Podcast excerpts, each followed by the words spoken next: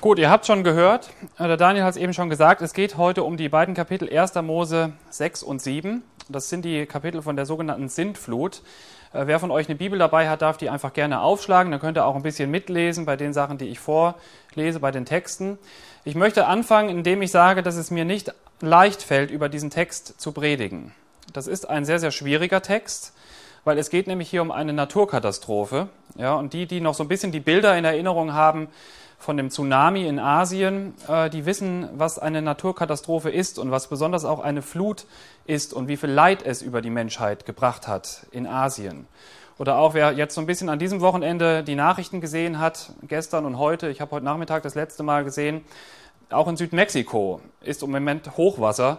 Und ich habe jetzt noch einige Bilder so im Kopf, die ich wahrscheinlich nicht mehr so schnell loswerde, wie alte Frauen. Also ich sehe diese eine weißhaarige alte Frau, die sehr, sehr gebrechlich ist und die von einem der Hilfskräfte wirklich aus den Fluten gerettet wurde. Und ich erinnere mich auch noch, dass vor einiger Zeit hier im Land-Dill-Kreis auch ein Hochwasser war. Da waren auch einige Leute aus unserer Gemeinde betroffen damals, wo die Keller unter Wasser standen. Und vielleicht haben das einige von euch auch ja am eigenen Leib miterlebt, was es heißt, wenn ein Hochwasser kommt.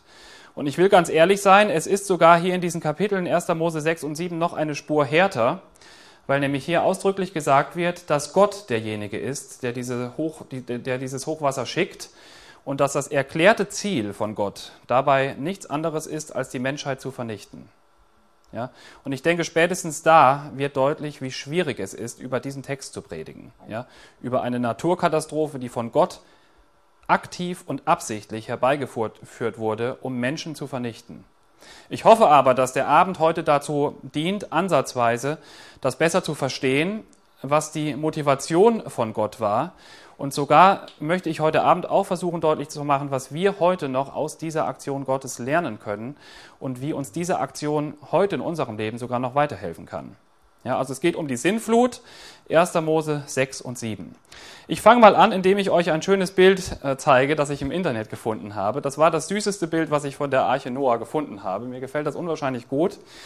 Die Spinnen, die da an der Arche runterkrabbeln und so weiter. Ja, der Noah ganz freundlich, wie er winkt.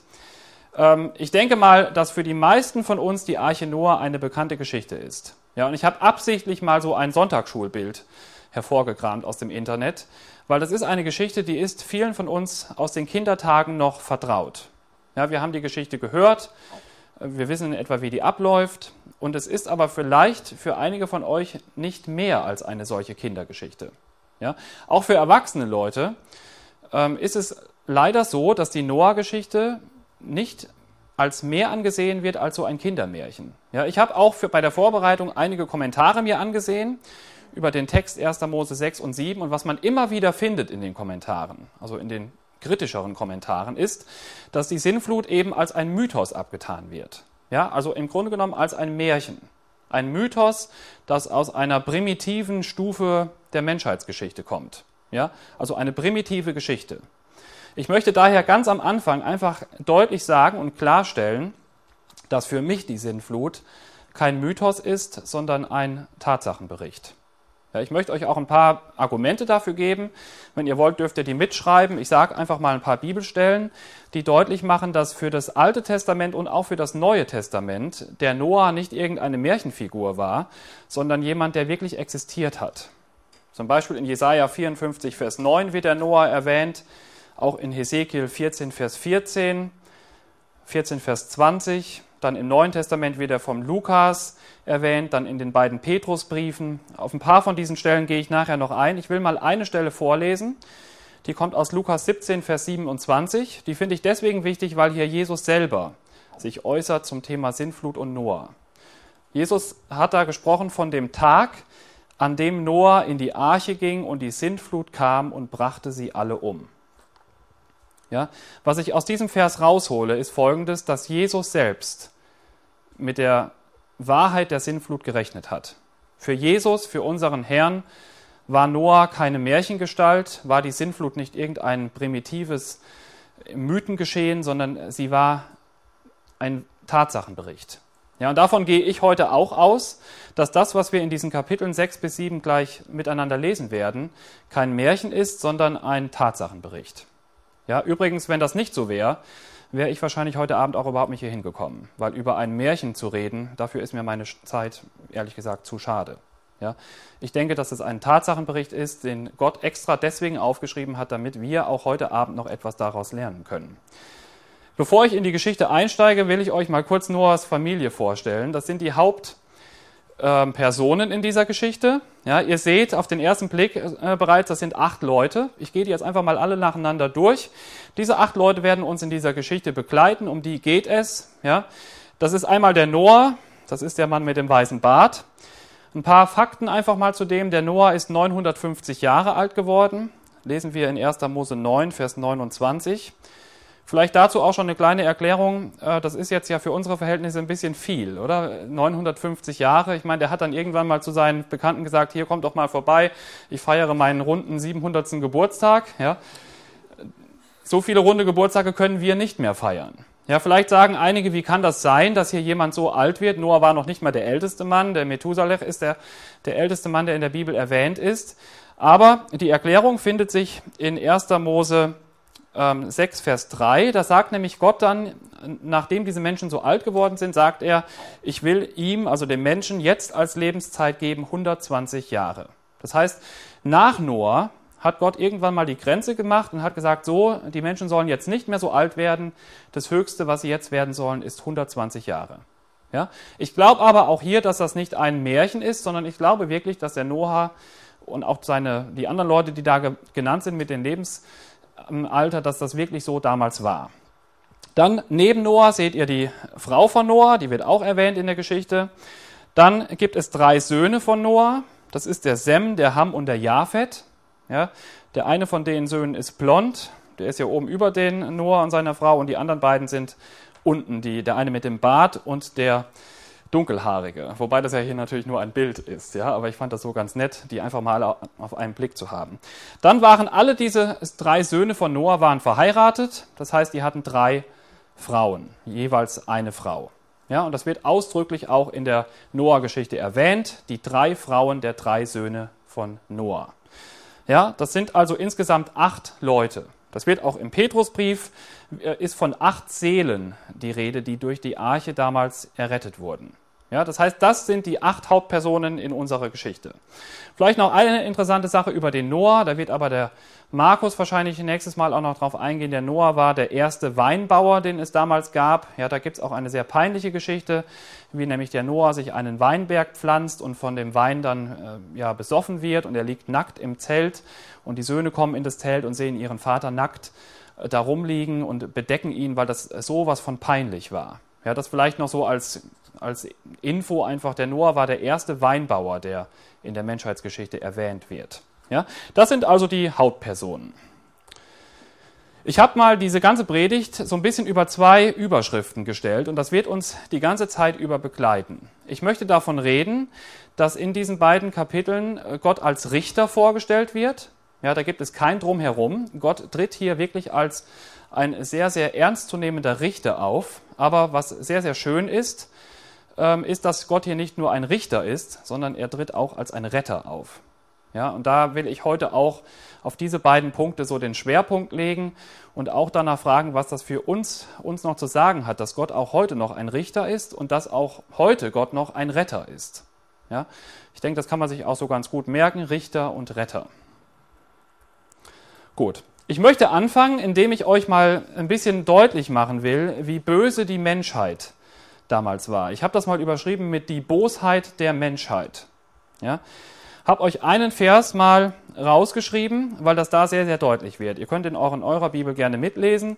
Steht folgendes drin in 1. Mose 6, Vers 5. Da steht drin, alles Dichten und Trachten ihres Herzens, und damit ist das Herz der Menschen gemeint, war nur böse immer da. Ja, und ich habe drei Wörter hier mal rot gemacht um euch das deutlich zu machen, wie extrem diese Bosheit war. Hier verwendet Gott drei Wörter, um wirklich unmissverständlich deutlich zu machen, wie böse die Menschen waren.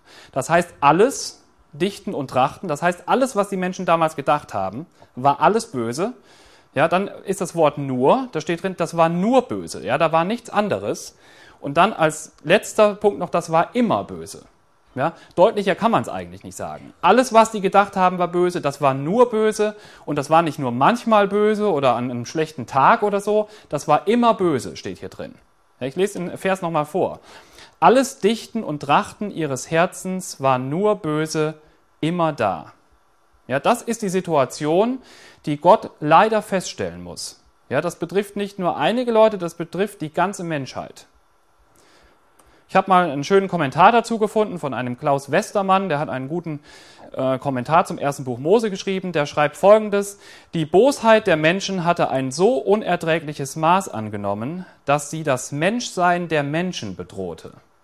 Ja, finde ich sehr, sehr gut ausgedrückt. Die waren so böse geworden, dass die Gefahr bestand, dass die Menschen überhaupt keine Menschen mehr waren. Ja, so war das damals. Das ist auch der Grund für die Sinnflut. Und jetzt tritt eben Gott, weil er diese Bosheit sieht, als ein Richter auf. Ich habe euch auch mal den betreffenden Vers hier abgedruckt. Da steht folgendes in 1. Mose 6, Vers 6. Da reute es ihn, und damit ist Gott gemeint, dass er die Menschen gemacht hatte auf Erden und es bekümmerte ihn in seinem Herzen. Ja, sehr, sehr deutlich hier gesagt. Ähm, aber was ich schön finde an dem Vers, hier tritt Gott nicht als der absolut gefühllose, gnadenlose Richter auf. Das seht ihr hier auch schon. Es ist von einer Reue die Rede. Ja, ihm tut es schon leid, dass er diese bösen Menschen gemacht hat. Aber ich finde schön, dass hier auch noch Folgendes gesagt wird. Es bekümmerte ihn in seinem Herzen. Und das muss man sich mal auf der Zunge zergehen lassen. Hier werden zwei Dinge gesagt. Erstens, Gott hat ein, hat ein Herz. Ja? Gott ist nicht ein gefühlloser, herzloser Schöpfer, sondern Gott ist eine Person, die auch ein Herz hat. Und hier wird gesagt, es bekümmerte ihn in seinem Herzen. Das heißt, Gott hat Kummer in seinem Herzen. Dem tut es wirklich leid. Ja?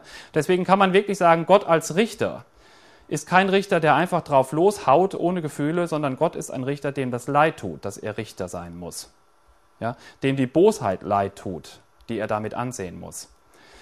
Jetzt kommt ein ziemlich harter Sprung, aber ich euch, will euch diese Bilder gleich zumuten, die ich zeige, weil ich möchte nämlich deutlich machen, dass wahrscheinlich der Satz, alles Dichten und Trachten ihres Herzens ist nur böse immer da, mehr oder weniger auch über unsere Zeit oder bestimmte Zeitperioden in unserer Geschichte gesagt werden könnte. Deswegen jetzt folgende Bilder. Achso, ich habe hier noch einen Vers, Entschuldigung, 1. Mose 6, Vers 7. Ich will die Menschen, die ich geschaffen habe, vertilgen von der Erde. Ja, das ist der Schluss, den Gott daraus zieht. Darauf komme ich ja gleich noch. Jetzt diese Bilder hier, da möchte ich im Einzelnen drauf eingehen. Ich habe die mal überschrieben mit einem ähm, Satz von Thomas Hobbes. Der Mensch ist des Menschen Wolf, hat einen lateinischen Ursprung, findet sich bei einem ähm, Dichter, einem römischen Dichter, bei Plautus, Homo homini lupus. Ich habe euch mal ein paar Bilder mitgebracht, die deutlich machen, dass auch in unserem Jahrhundert, dieser Satz immer noch seine absolute Gültigkeit hat, dass der Mensch böse ist. Ich fange mal an mit einem Bild äh, unten in der Mitte. Das ist eine Aufnahme aus dem Konzentrationslager in Bergen-Belsen. Ihr seht da die KZ-Häftlinge. Ich selber war in diesem Konzentrationslager, also in der Gedenkstätte dieses Konzentrationslagers. Ich habe dieses Bild schon sehr, sehr oft gesehen. Und ich muss einfach sagen, als ich in dieser Gedenkstätte war, und ich war auch noch in so einigen anderen Konzentrationsgedenkstätten, dann schäme ich mich, ein Deutscher zu sein. Ich laufe durch diese Gedenkstätte und sehe, was Menschen Menschen antun können. Und da wird dieser Satz, das, Mensch, das Dichten und Trachten des menschlichen Herzens, damit sind ja die Gedanken gemeint, die werden einem überdeutlich, wenn man mal in eine Gedenkstätte eines Konzentrationslagers geht. Da bekommt man nämlich mit, was Menschen sich ausgedacht haben in ihrem kranken Hirn, wie sie anderen Menschen Schaden und Leid und Schmerzen zufügen können. Da waren Ärzte, die im Dienst der Nazis standen, sehr bekannt ist der Dr. Mengele, ja, die sich nichts anderes ausgedacht haben als Methoden, wie man Menschen quälen kann, die keine Ärzte mehr waren, die Folterknechte gewesen sind. Ja? Und ich denke, spätestens da wird deutlich, was Gott sich auf dieser Erde mit ansehen muss ja, in der Nazizeit. Es beschränkt sich aber nicht nur auf die Nazizeit. Ich habe euch auch mal noch zwei andere Bilder mitgebracht aus diesem bekannten Gefängnis. Die Bilder sind vor kurzem um die Welt gegangen aus Abu Ghraib, aus einem amerikanischen Gefängnis im Irak, wo auch deutlich wird, und ich, vielleicht habt ihr diese Bilder in den Nachrichten gesehen, wo Iraker gedemütigt werden, wo Menschen auf einmal Macht über andere haben. Und da sind diese Fotos entstanden, nämlich das Foto ähm, oben rechts und das daneben mit dem Hund. Ja, das macht deutlich, wie böse das Dichten und Trachten des menschlichen Herzens ist. Ich finde dieses Bild mit der Hundeleine sowas von schockierend. Ja, und es gibt noch viel ganz andere Bilder, die man im Internet findet. Ja, ich dachte, ich erspare euch das heute Abend mal nicht, um euch deutlich zu machen. Das tun Menschen Menschen an.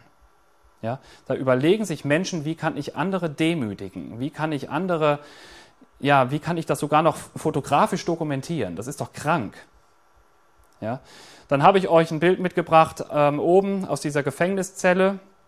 Da fällt mir auch eine Geschichte zu ein, die auch vor kurzem in der Presse war, nämlich das Jugendgefängnis in Siegburg, das gar nicht so weit von meinem jetzigen Wohnplatz entfernt ist, wo auch genau das abgelaufen ist, wo sich eine Horde von Gefangenen zusammengetan hat, um einen ihrer Mitgefangenen zu demütigen, zu quälen, und der ist dabei gestorben.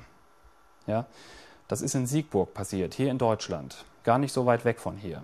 Und ich habe zwei andere Bilder noch mitgebracht, jeweils unten links und rechts. Äh, das soll die Gewalt an Schulen mal deutlich machen. Vielleicht ist das auch etwas, was euch ein bisschen mehr betrifft.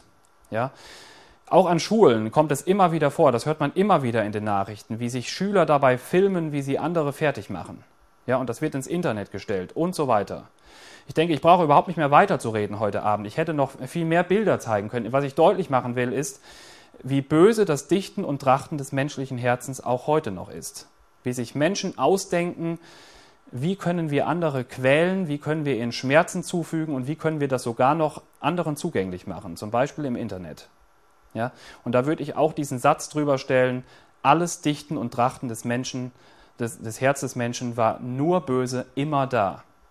Ja?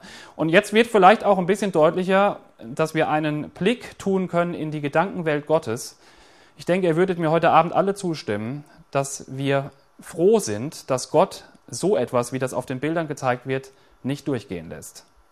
Gott wird da kein Auge zudrücken. Und ich sage euch ganz ehrlich, das ist ein Trost, den ich heute habe.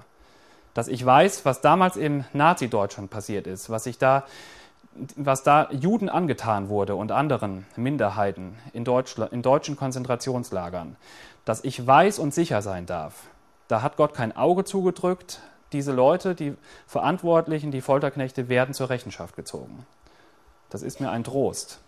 Ich bin mir auch, ich bin so froh, dass ich wissen darf, dass Gott, auch wenn hier in Deutschland Kinder gequält werden, Kinder misshandelt werden, vergewaltigt werden und so weiter, dass Gott da nicht einfach fünf, fünf Grade sein lässt, sondern dass Gott das gesehen hat, dass es ihn kümmert, wie das auch hier im, in der Sinnflutgeschichte drinsteht, dass es sein Herz bekümmert, und dass Gott die Verantwortlichen und die Täter zur Rechenschaft ziehen wird. Sonst wäre Gott kein Gott, wenn er das nicht machen würde. Sonst wäre Gott kein gerechter Gott. Und vielleicht wird jetzt so ein bisschen deutlich, was sich Gott damals ansehen musste. Es wird im Text leider nicht, oder was heißt leider, es wird nicht näher hier beschrieben, was nun die Bosheit der Menschen war. Ja, vielleicht war das eine Bosheit auf sexueller, in sexueller Hinsicht, weil da kurz davor ist diese Begebenheit mit den ähm, Göttersöhnen, die mit den Menschensöhnen schlafen und so. Ich weiß es nicht. Vielleicht es war Gewalt, es war vielleicht äh, was Sexuelles, ja. Aber auf jeden Fall musste Gott damals auf diese Erde hinabblicken und hat gesehen, hier, dass die sind durch und durch böse, die Menschen, die ich geschaffen habe.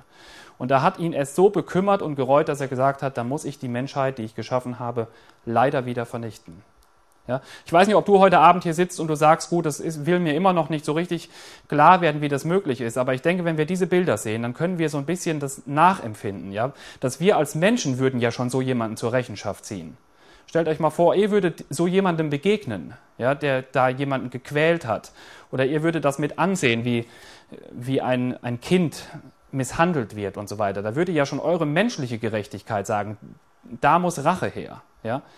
Und Gott ist genauso, dass er sagt, das lässt er nicht durchgehen, weil Gott ein gerechter Gott ist. Und damals bei der Sinnflut war das eben so, dass Gott gesagt hat, gut, dann werde ich die Menschen wieder vernichten. Jetzt kommt eine sehr, sehr schöne, ein sehr, sehr schöner Sprung. Ich bitte euch mal mitzulesen in Vers 8.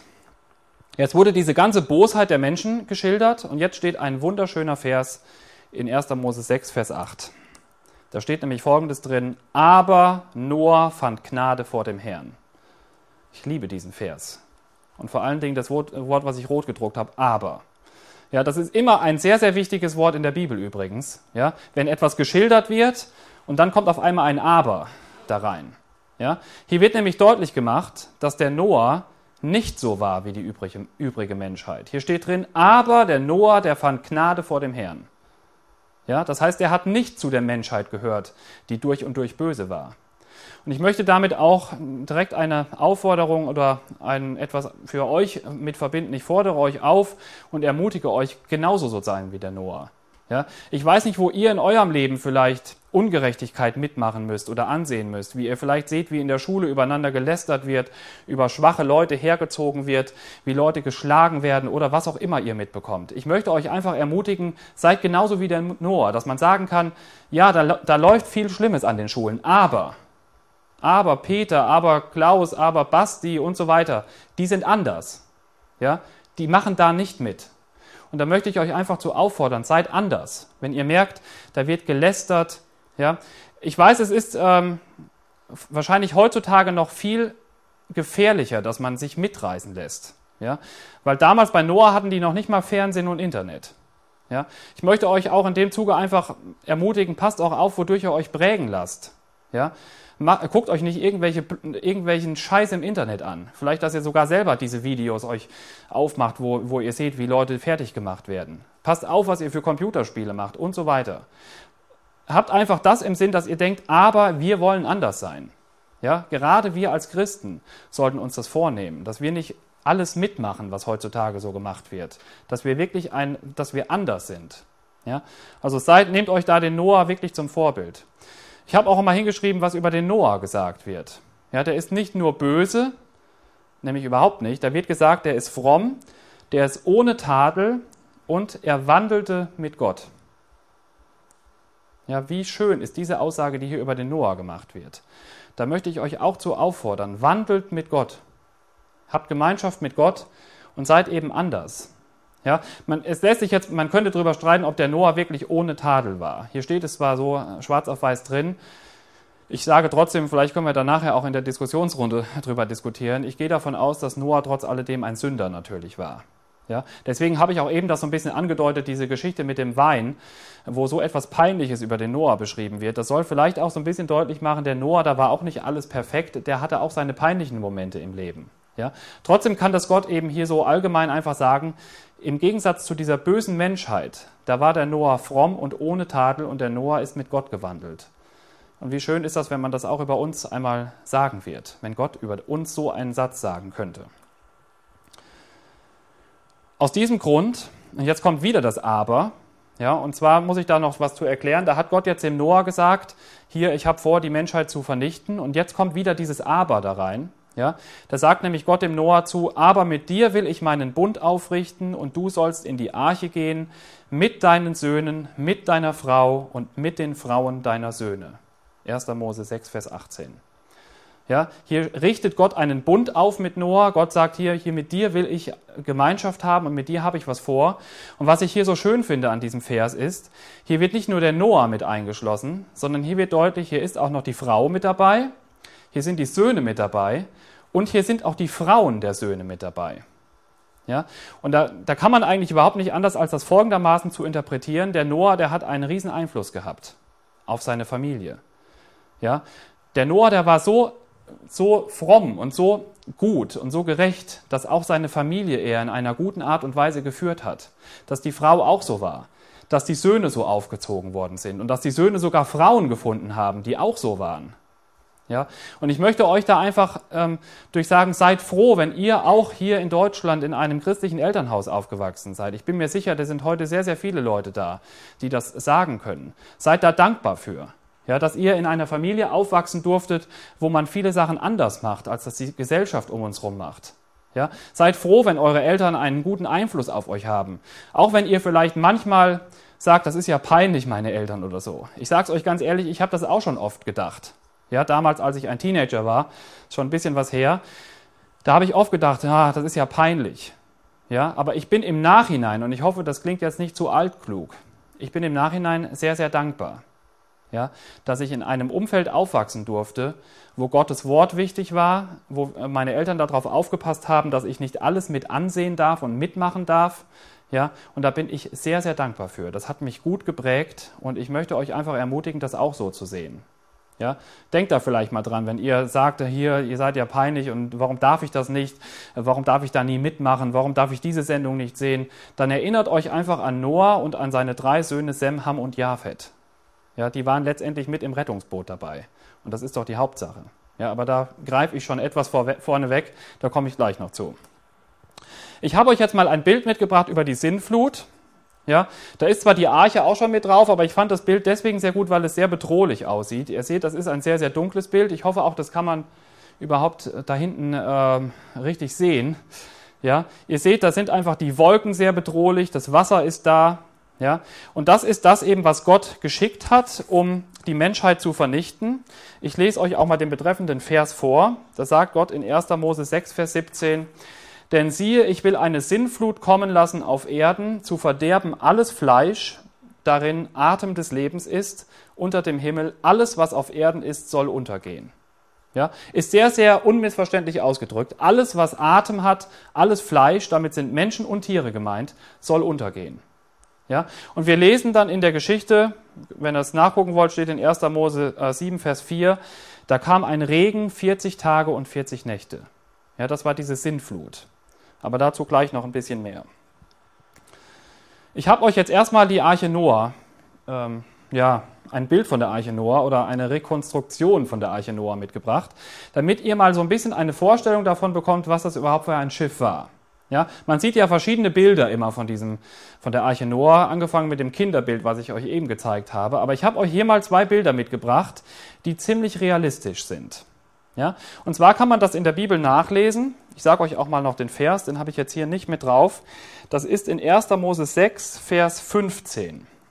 Ja, da werden nämlich die Ellenangaben angegeben. Ja, und man kann eine Elle, man kann das rausfinden über Texte, was damals eine Elle war, ja, als Längenmaß. Und wenn man das umrechnet, kommt man in etwa bei folgenden Maßen raus.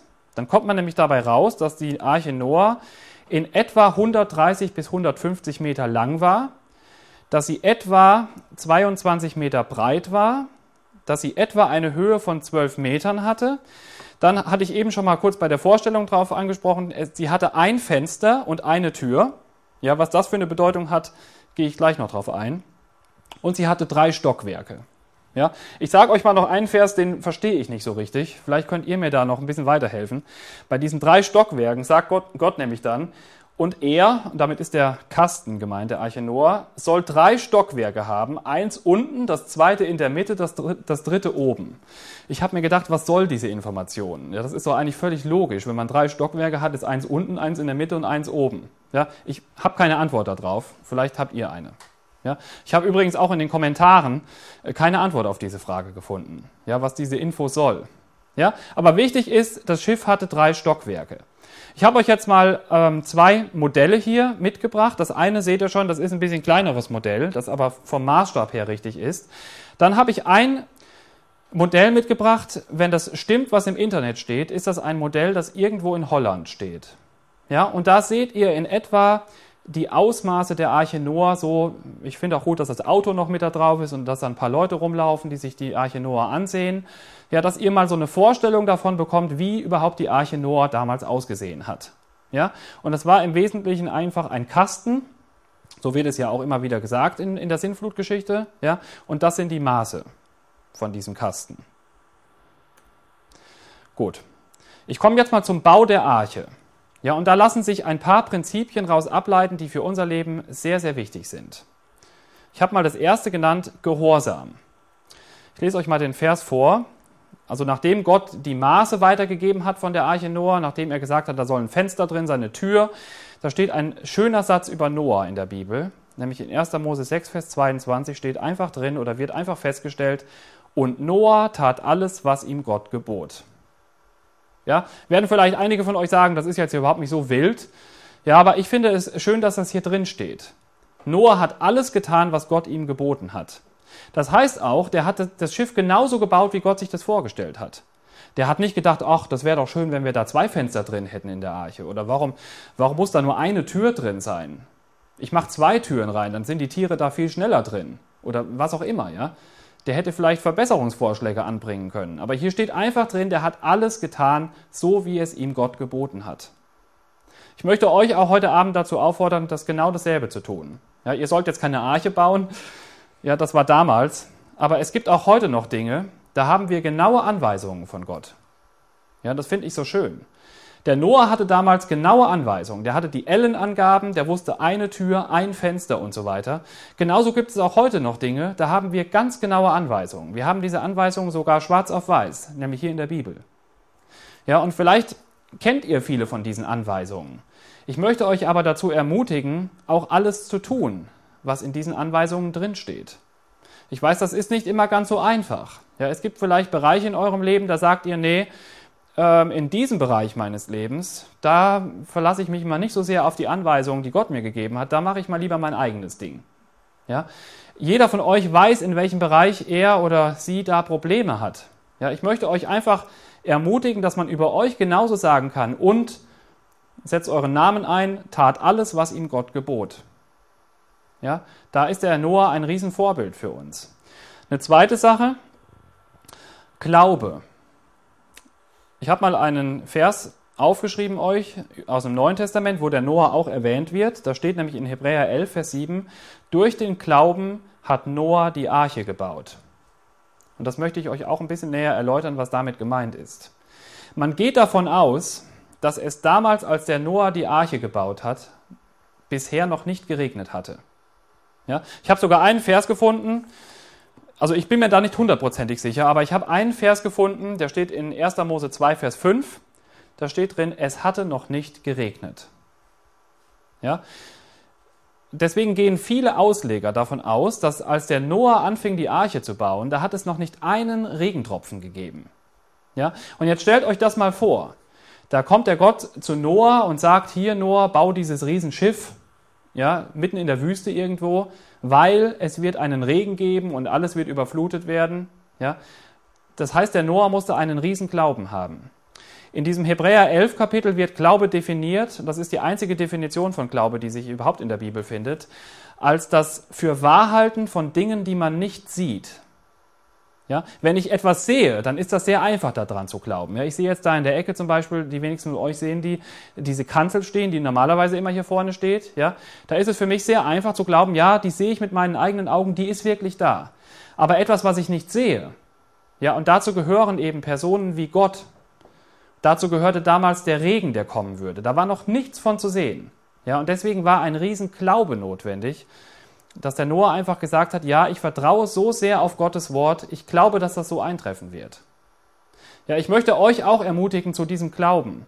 Es gibt in eurem Leben auch Dinge, die seht ihr nicht. Ja, ich gehe mal davon aus, dass viele von uns heute Abend an Gott zum Beispiel glauben. Und ich gehe mal genauso davon aus, dass wahrscheinlich noch niemand hier ist, der Gott mit seinen eigenen Augen schon gesehen hat. Also ich habe ihn noch nicht gesehen. Ja, das nennt man Glaube. Ihr glaubt, dass es diesen Gott gibt. Ja, und vielleicht sagen einige von euren Klassenkameraden, du bist ja dumm. Du glaubst da an so einen Gott, hast du den schon mal gesehen? Wie bist du dir denn da überhaupt so sicher? Und so weiter. Ich möchte euch aber ermutigen, dass ihr genauso wie der Noah an Dinge glaubt, obwohl ihr sie noch nicht gesehen habt. Ja, auch der Himmel zum Beispiel. Ich glaube persönlich, dass ich einmal ein ewiges Leben im Himmel haben werde, nachdem ich, dann, nachdem ich gestorben bin. Ich habe diesen Himmel noch nie gesehen. Ich war selbst noch nicht da. Ich glaube trotzdem, dass es so kommen wird. Das ist Glaube. Ich möchte euch einfach heute, heute Abend ermutigen, dem Wort Gottes zu glauben, nämlich in seinen Aussagen, die er über die Zukunft macht, die er über seine Person macht und überhaupt alles andere, was in diesem Wort steht, diesem Wort wirklich zu glauben, obwohl ihr keine Beweise dafür habt. Ja, der Noah hat geglaubt. Noch eine schöne Sache, das ist mir sehr, sehr wichtig, das heute Abend zu betonen. Ich habe mal Geduld hingeschrieben. Und da ist jetzt nicht die Geduld von Noah gemeint, sondern die Geduld von Gott. Ich lese euch mal folgenden Vers vor, den finde ich einfach nur Wahnsinn, dass der in der Bibel drin steht. Findet sich in 1. Petrus 3, Vers 20. Geduldig hatte Gott gewartet, ob sie noch zu ihm umkehren würden, während Noah schon die Arche baute. Ja, das habe ich mal aus der Hoffnung für alle genommen.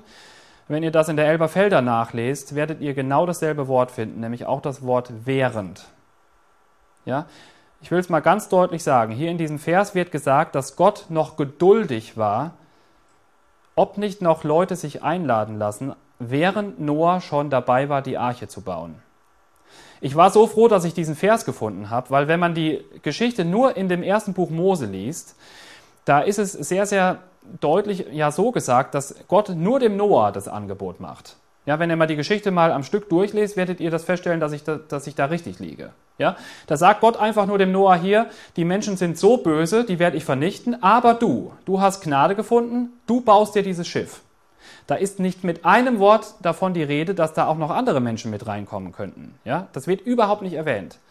Aber ich finde es so schön, dass das hier im Neuen Testament erwähnt wird. Ja, und das Prinzip, was ich dabei anwenden möchte, ist folgendes, dass die Bibel sich selber erklärt dass auch die Dinge, die wir im Neuen Testament noch über die Noah-Geschichte lesen, dass sie ja auch Gottes Wort sind. Ja? Und ich entnehme diesem Vers, und ich kann das nicht anders eigentlich interpretieren, sondern ich entnehme diesem Vers die folgende Tatsache, dass als der Noah das Schiff gebaut hat, hat Gott immer noch darauf gewartet, ob vielleicht jemand von den Leuten, die das mit angesehen haben, doch noch umkehren und sich auch einladen lassen, in das Schiff zu gehen. Ja, noch eine andere Sache, die auch in dieselbe Richtung geht, findet sich im zweiten Petrusbrief, äh, Kapitel 2, Vers 5. Da wird nämlich der Noah bezeichnet als Prediger der Gerechtigkeit. Das heißt, ich gehe davon aus, dass der Noah ein Prediger war. So wie ich jetzt heute hier vor euch heute Abend stehe und auch predige, so hat auch der Noah gepredigt. Der hat nicht nur mit dem Hammer umgehen können, der hat gleichzeitig mit den Leuten gesprochen. Das war ein Prediger. Und ich bin mir ich bin überzeugt davon, dass Noah die Leute eingeladen hat und hat gesagt, hier, kommt doch auch mit in dieses Schiff. Das ist eure einzige Rettung. Ja? Und ich finde das so wunderschön zu sehen, dass hier Gott noch Geduld hat und noch wartet, vielleicht kommt da doch noch jemand mit in diesem Schiff. Vielleicht sind es nicht nur Tiere, die der Noah mitnimmt, vielleicht lassen sich da auch Menschen noch einladen. Und das ist doch eine wunderbare Wahrheit, die wir hier im ersten Petrusbrief finden. Ich möchte euch auch zu dieser Geduld ähm, ja, einladen. Vielleicht fallen euch Menschen ein, wo ihr sehr, sehr schnell ungeduldig seid. Vielleicht kennt ihr Klassenkameraden, wo ihr sagen würdet, nee, diese Person nie und nimmer. Die wird niemals dabei sein. Die kommt niemals mit in den Jugendkreis oder in den Gottesdienst oder mit der kann ich niemals über Dinge des Glaubens sprechen. Habt Geduld. So wie Gott auch Geduld hat dass ihr doch noch darauf wartet, dass ihr sagt, vielleicht kommt irgendwann der Punkt, wo sich eine Person, die so abweisend vielleicht war immer, dass sie sich doch noch öffnet und auf einmal interessiert ist am Glauben. Ja, diese Geduld. Und ich bin mir, und ich will es auch mal so deutlich sagen, keiner von uns würde heute Abend hier sitzen oder stehen, wenn nicht Gott geduldig gewesen wäre. Ja, bei keinem von uns hat Gott gesagt, nee, jetzt reicht's, jetzt ist Schluss. Sondern Gott ist immer wieder jemand, der geduldig ist, der immer wieder einlädt, der immer wieder sagt, komm doch zurück zu mir. Gott ist ein geduldiger Gott. Und ich finde das schön, dass das auch ausdrücklich im, in, im Zusammenhang mit der Arche hier erwähnt ist. Ich möchte auf ein paar Dinge eingehen. Ich hatte ja eben angekündigt, dass die Arche auch ein wunderschönes Bild ist, dass wir aus dieser Geschichte von der Sintflut auch für uns heute persönlich etwas lernen können. Ich möchte euch ein paar Sachen weitergeben, ähm, die ich da sehe. Ich möchte mal so anfangen, dass ich sage, ich sehe die Arche als ein Beispiel oder ein Vorbild für die Errettung, die wir in Jesus haben. Ich möchte euch auch sagen, warum ich das so sehe. Ich bin sehr, sehr vorsichtig in solchen Dingen. Ja? Es gibt viele Ausleger, die sehen sehr, sehr schnell im Alten Testament irgendwelche Dinge aus dem Neuen Testament. Ja? Es gibt auch viele Ausleger, die sehen in Geschichten aus dem Neuen Testament sehr, sehr schnell Jesus und Gott und den Heiligen Geist und so weiter. Sehr bekannt ist das Gleichnis vom verlorenen Sohn. Da wird zum Beispiel gesagt, ähm, dass da Jesus mit im Spiel ist, dass ähm, die Herberge, wo der Samariter, ich weiß nicht, ich gehe mal davon aus, dass ihr diese Geschichte kennt, da wird dieser verletzte Mann in eine Herberge gebracht. Da sagen dann Leute, das ist ein Bild für die christliche Gemeinde. Dann wird er da mit Öl versorgt, das ist dann der Heilige Geist und so weiter. Ja, ich sage euch ganz ehrlich, ich bin bei solchen Auslegungen sehr, sehr vorsichtig. Ich würde auch nicht in jede alttestamentliche Geschichte irgendwie versuchen, Jesus reinzubringen. Ja, es gibt Leute, die sagen, als noch andere, ein anderes Beispiel, als damals, als der Knecht ausgesandt wird, um für Isaak eine Frau zu finden, nämlich die Rebekka, da wird dann gesagt, der Isaak ist Jesus, der Heilige Geist wird ausgesandt, um eine Braut, das ist dann die Gemeinde, für Jesus zu finden und so weiter. Ja, ich bin bei solchen Dingen überskeptisch vielleicht. Aber ich denke doch, dass bei der Arche Noah man den Vergleich wagen kann, dass man sagen kann, die Arche Noah ist ein Bild für Jesus Christus. Und zwar wird das in den Versen, die ich eben auch schon genannt habe, immer wieder gemacht. Zum Beispiel in 1. Petrus 3, Vers 20 wird die Arche bezeichnet als wörtlich als ein Vorbild für die jetzige Rettung, die wir durch Jesus haben. Ja? Das heißt, ich denke, ich gehe nicht so weit, wenn ich sage, die Arche ist ein Bild für Jesus Christus, für die Rettung, die Gott heute für uns in Jesus Christus bereitstellt. Und deswegen möchte ich mal ein paar interessante Parallelen ziehen, die zwischen der Arche und Jesus bestehen. Und das Erste, was ich sagen möchte, ist die Verspottung. Ich bin mir sicher, dass der Noah damals verspottet worden ist. Ja, ich hatte es eben schon erwähnt, da war nicht einmal ein Regentropfen gefallen. Der Noah stellt sich da in die Wüste und baut ein Riesenschiff dahin, 150 Meter lang. Ja, Noah ist garantiert verspottet worden, dass die Leute gesagt haben, hier, was machst du da überhaupt? Ja, du baust hier dieses Riesending, wo ist denn hier überhaupt weit und breit Wasser zu sehen? Ja, genauso ist es auch mit uns. Und vielleicht habt ihr das schon am eigenen Leib auch erlebt, dass Leute über unsere Rettung, an die wir glauben, spotten. Ja, ich habe euch mal einen Vers hier aufgeschrieben aus 1. Korinther 1, Vers 18 steht Folgendes drin, dass Jesus Christus am Kreuz für uns starb, muss freilich all denen, die verloren gehen, unsinnig erscheinen. Wir aber, die wir gerettet werden, erfahren gerade durch diese Botschaft vom Kreuz die ganze Macht Gottes. Ja, hier wird wortwörtlich gesagt, dass Leute, die mit Jesus nichts zu tun haben, die da nicht dran glauben, für die muss die Botschaft vom Kreuz als purer Unsinn erscheinen. Ja, in der Luther-Übersetzung steht noch Torheit man könnte auch Dummheit da einsetzen. Ja? Und ich sage euch ganz ehrlich, ich kann das nachvollziehen. Ja? Ich kann nachvollziehen, dass ein ungläubiger Mensch sagt, hier, was glaubst du denn da an jemanden, der den Verbrechertod am Kreuz gestorben ist, der elendig da verblutet ist am Kreuz? Das soll der Retter sein. Ja? Genauso wie damals beim Noah die Leute garantiert gelästert haben. Aber hier im Vers wird ausdrücklich gesagt, für uns, die wir daran glauben, ist es keine Dummheit, für uns ist die Botschaft vom Kreuz die ganze Macht Gottes. Da steckt unsere Rettung drin.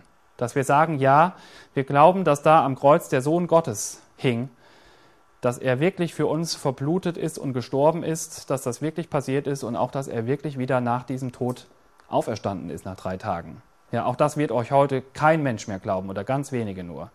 Ja, ich als Theologe weiß um die vielen Universitätsprofessoren, die Neues Testament lehren. Da glaubt nur noch eine Handvoll von diesen Professoren daran, dass die Auferstehung Tatsache ist. Ja, die meisten Professoren an deutschen Universitäten würden sagen, Jesus ist schon am Kreuz gestorben, ja, da hat keiner ein Problem mit, aber er ist nicht wieder auferstanden. Die würden sagen, die Auferstehung ist einfach ein Mythos wieder. Ja, das haben sich die Jünger ausgedacht und so weiter. Ich möchte euch einfach dazu ermutigen, dass wenn Leute über euch lachen, vielleicht in der Schule, vielleicht am Arbeitsplatz, vielleicht in eurem sonstigen Freundeskreis. Ja, dass ihr euch nicht schämt für diese Botschaft, dass ihr genau wie der Noah daran festhaltet und sagt, auch wenn das Leuten unsinnig und vielleicht dumm erscheint und wenn Leute sagen, du bist naiv und so weiter, haltet daran fest. Das ist unsere Rettung, steht hier wortwörtlich drin. Ja, und der Noah hat es auch so erlebt. Ja, die Leute haben schon über ihn gelacht, ja, obwohl ich ehrlich sagen muss, es steht davon nichts in der Bibel, das vermute ich jetzt sehr stark. Ja, aber er durfte die Erfahrung machen, dass das tatsächlich eingetroffen ist. Ich lese euch mal einen Vers vor. 1. Mose 7, Vers 11.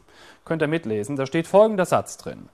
Im 600. Lebensjahr Noahs, am 17. Tag des zweiten Monats, an diesem Tag brachen alle Brunnen der großen Tiefe auf und taten sich die Fenster des Himmels auf.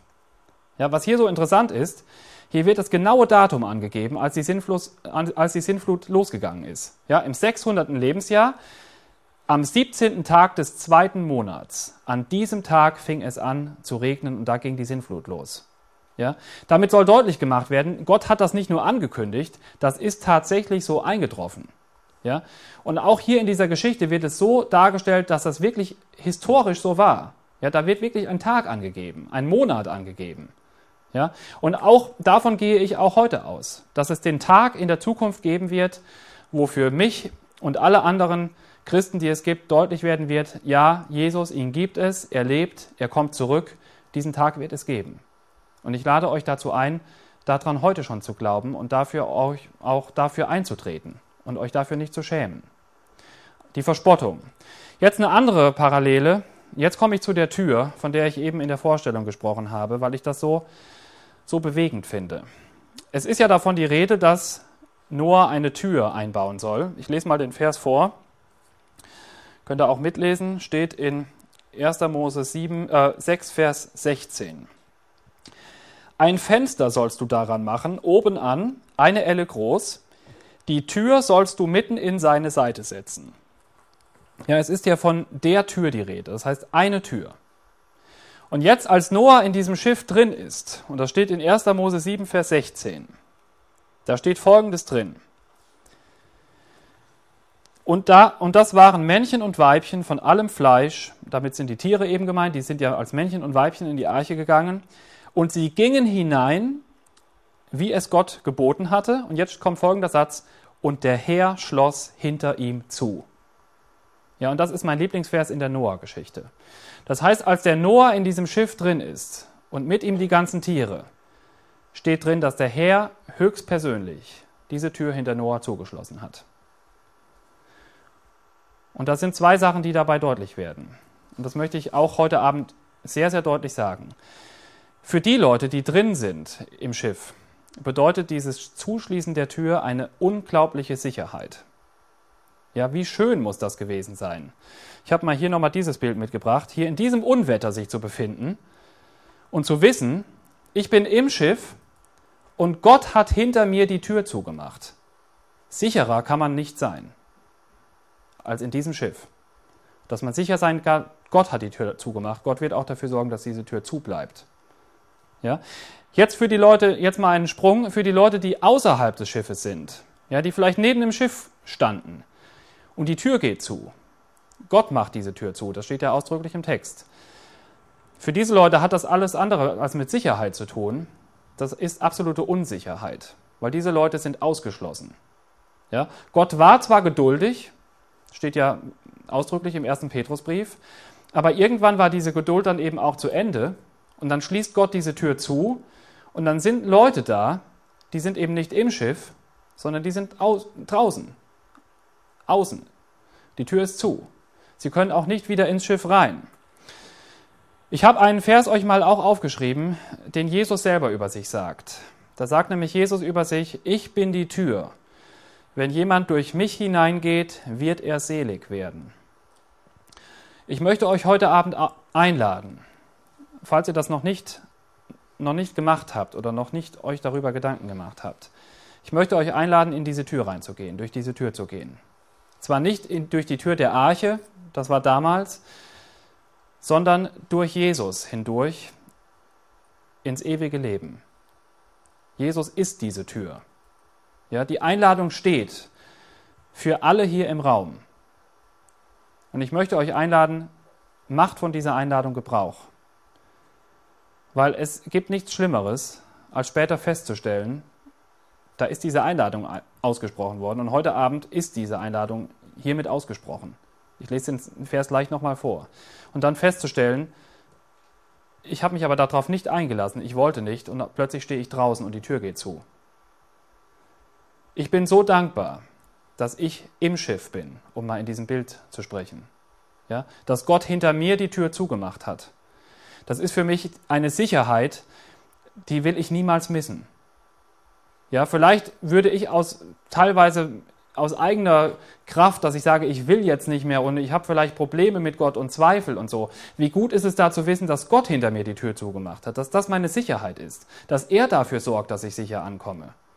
Und dazu möchte ich euch einladen. Vielleicht habt ihr diese Einladung schon angenommen und ihr seid in dem Schiff. Da möchte ich euch einfach zusprechen, ihr seid sicher. Ja? Auch wenn ihr euch vielleicht unsicher fühlt, dass ihr vielleicht seht, da kommt Gegenwind oder was auch immer. Ihr habt eine unglaubliche Sicherheit. Gott selbst wird dafür sorgen, dass ihr am Ziel ankommt. Erst dann wird die Tür wieder aufgemacht. Da geht dann Markus dann nächste Woche drauf ein. Ja, die Tür geht ja auch wieder auf, aber die geht erst dann wieder auf, wenn wieder Land in Sicht ist, wenn die Rettung da ist. Und so sehe ich das in meinem persönlichen Leben. Die Tür ist hinter mir zugeschlossen und diese Tür wird erst wieder dann aufgemacht, wenn ich im Himmel angekommen bin.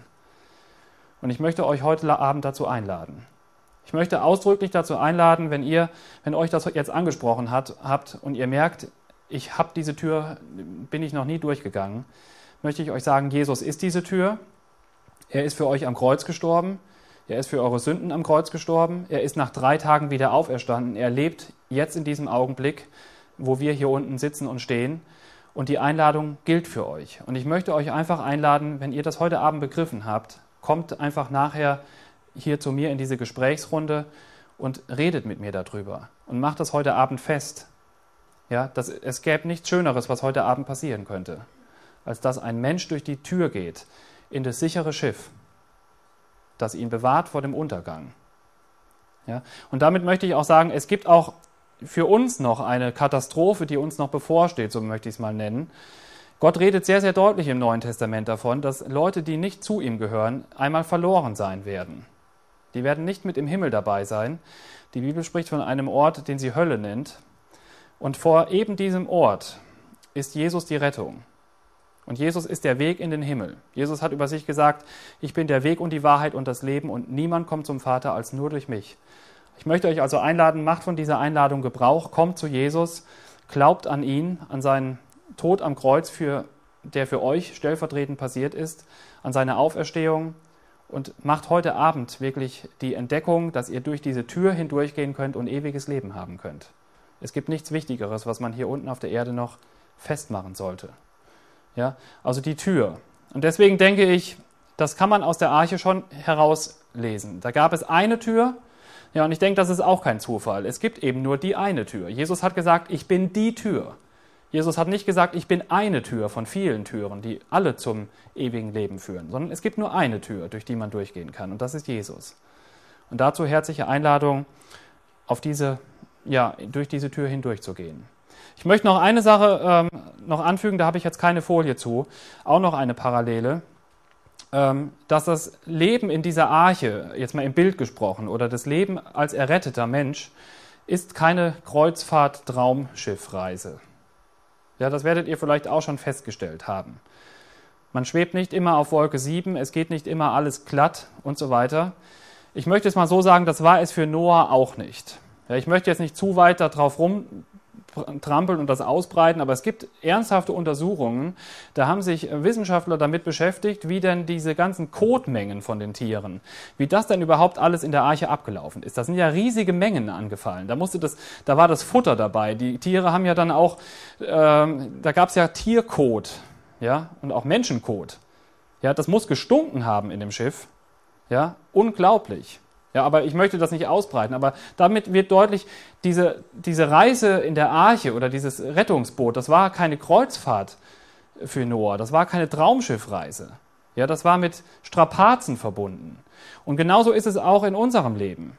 Ja, wenn wir zu Jesus äh, kommen, viele, vielleicht habt ihr das schon gehört, komm zu Jesus und alles wird gut und du hast keine Probleme mehr und so weiter. Das sage ich euch heute Abend ausdrücklich nicht.